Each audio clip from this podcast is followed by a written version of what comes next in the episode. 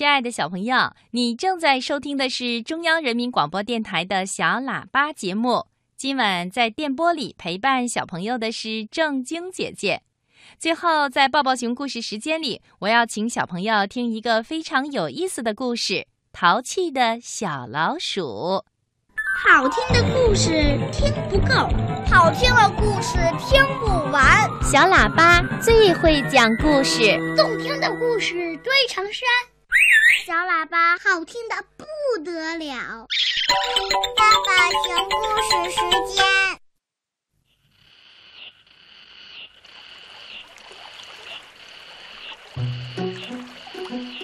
夏天天气很热，大河马妈妈正带着儿子小河马在河里玩着互相喷水的游戏。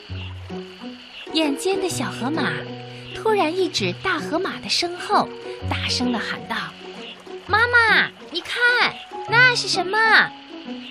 哈哈，你又骗我！这次我不会上当了。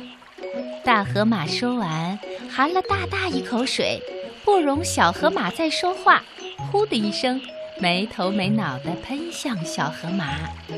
这回小河马没躲，他摇摇头，甩到脑袋上的水珠，依旧指着大河马的身后嚷道：“真的，妈妈，我没骗你，快看呐！”大河马这才半信半疑地转过胖胖的身子，使劲儿地睁大眼睛。他发现，似乎有一个小东西在岸边的水里挣扎着。不好了，肯定是有小动物掉到水里了。大河马说着，用嘴巴一拱一挑，小河马就稳稳当当地趴到了妈妈的背上。哗哗哗大河马驮着小河马，飞快地拨着水，迅速地冲到了落水的小动物的跟前。他们仔细一看，原来落水的呀是一只小老鼠。大河马一晃胖胖的大脑袋，扎到小老鼠的身子底下，用扁平的嘴巴轻轻一挑，就把小老鼠挑出了水面。让小老鼠停在自己的大脑门上，小心点儿！小河马怕小老鼠从妈妈滑溜溜的脑门上掉下去，急忙把它拉到了妈妈的背上，用两条前腿把它拢起来。哎呀，谢谢啦！小老鼠抹掉脸上的水，喘着粗气说：“啊，我刚才在树上摘果子。”一不小心掉了下来，多亏你们救了我，要不然我会被淹死的。哎呀，快到岸上晾干自己吧！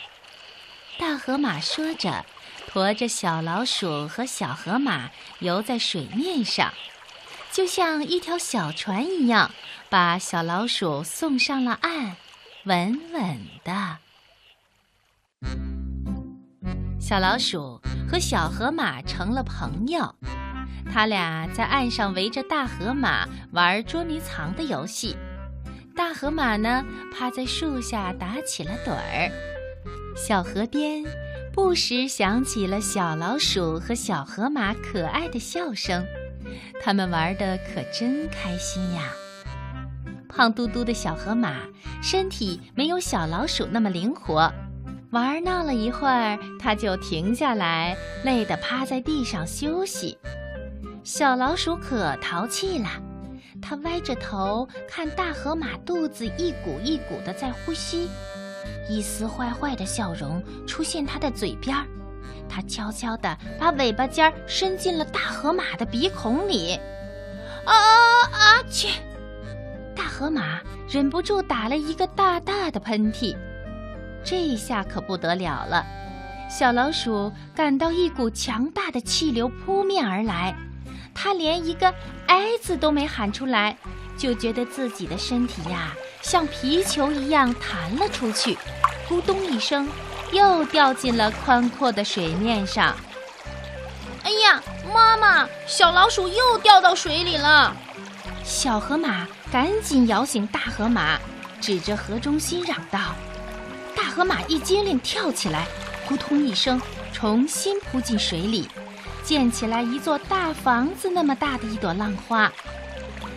河马的四条大胖腿呼哧呼哧卖力气地划着水，就像一艘开足马力的大快艇，向着水里的小老鼠飞快地奔过去。一会儿的功夫，就把小老鼠重新救上了岸。大河马刚才迷迷糊糊当中，把小河马说的“掉水”听成了“跳水”。他把小老鼠救上了岸以后，就开始唠叨起来：“哎呀，真是个傻孩子，游泳技术不好，练哪门子跳水呢？”小老鼠的脸红了，小河马捂着嘴巴，笑得说不出话来。